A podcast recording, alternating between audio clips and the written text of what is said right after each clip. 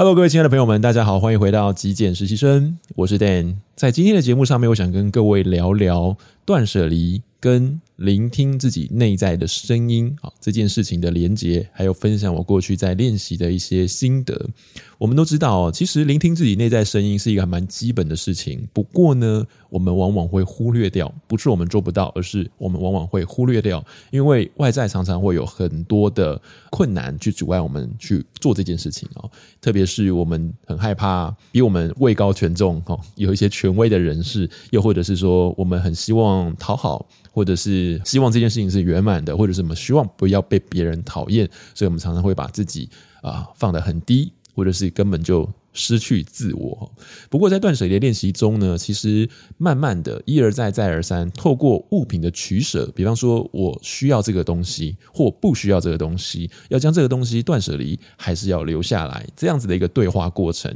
我们渐渐的会发现，我们会把我们自己当作是中心。呃，物品会变成是我们的附属物哦，就是比较不会把物品当作是中心的这种方式来生活哈，不会说物品比我们人还要重要，而反而是自己变得比较重要。在过去断舍离的过程中，我读过几本书，其中一本还蛮知名的，叫做《怦然心动：人生整理魔法术》，是日本的作家呃近藤麻里惠他所写的这本书。那这本书其实里面告诉我们一个很重要。判别物品去留的方法，就是这个东西它到底还能不能够对你带来怦然心动的感觉？就好比我们当下去购买这个物品的时候，我们一定是觉得哇。这个物品很棒，这个物品很美，这个物品非常的呃吸引人，所以呢，你才会想要把这个东西带回家。但是随着时间过去之后，我们是不是还喜欢这个物品，或者是这个物品还能不能够唤起那个当初的这种火花哦，那个 spark 让你觉得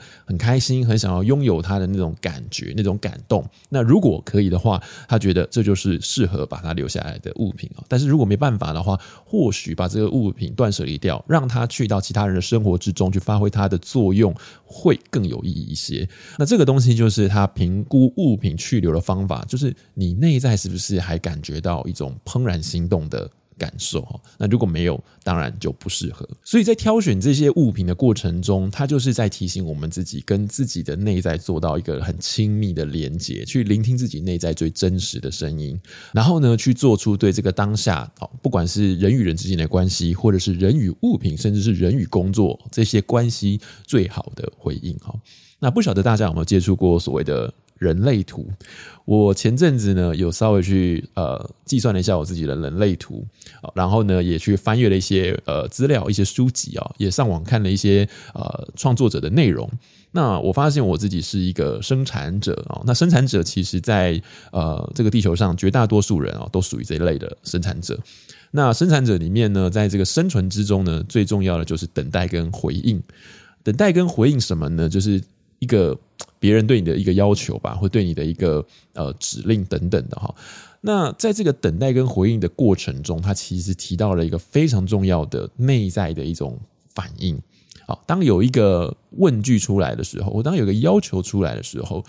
你的回应是很开心的，是很积极的，是很有冲动想要做这件事情的，是那种哇，或者是那种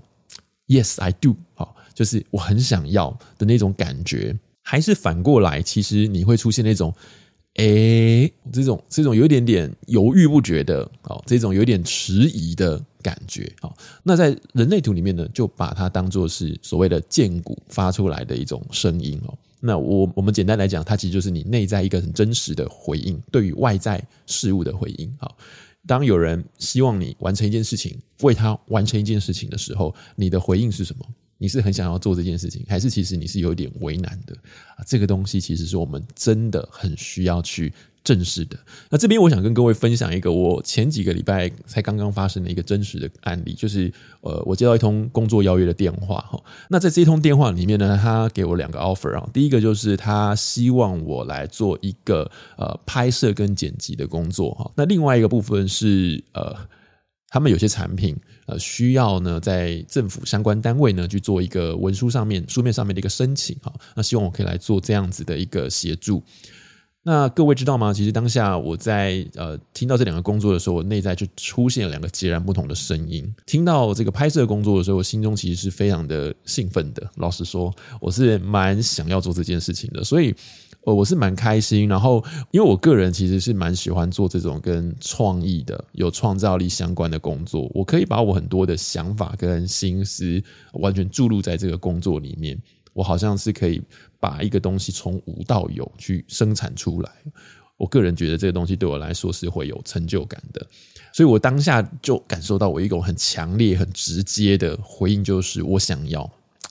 ，I can do it. Now, I want to do it，我想要试这件事情，我非常想要承接，就算让我付出更多的辛苦或者是时间劳力等等，anyway，我觉得这件事情对我来说是我开心的，我想要做的。那另外，当他跟我谈到要向相关机关去申请申请啊产品上架的这件事情的时候呢，我很明显的感受到我的心境啊是一百八十度的大转弯，我好像就突然沉了下来，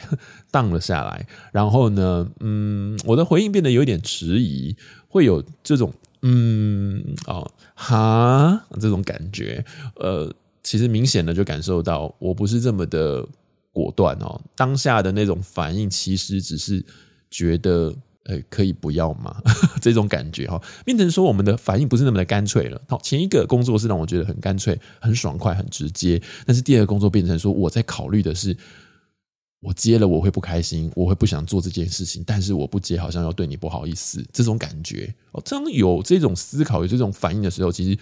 我们已经不是那么单纯的，我们已经不是 focus 在这个工作跟我们之间的关系，而是更多的嗯人情世故。当然，在这个社会上，我们不是那么的可以放开来去呃完全不顾这些人情世故。但是我个人觉得，断舍离要我们练习的就是要放下这些东西，而那个放下是适度的去放下，或是有礼貌的去放下哦。因为当今天我们不是那么想要去做这件事情的时候，我曾经聊过。我们就没有办法拿出百分之一百的真心去做这件事情，我们会变得有点被动。比方说，这一些申请相关的政府机关的这些呃条文繁文缛节，是我个人本来就不是那么的熟悉的，所以当我做这件事情之后，我就必须要再从头开始去阅读、去找这些资料，我才有办法知道。可是做这些行政的工作，对我个人来说是没有那种 spark，是没有那种火花的。我会像一个枯萎的花，会像行尸走肉一般，就是别人交付你工作，你被动的去完成它的感觉，你不会是主。动积极的想要把它做到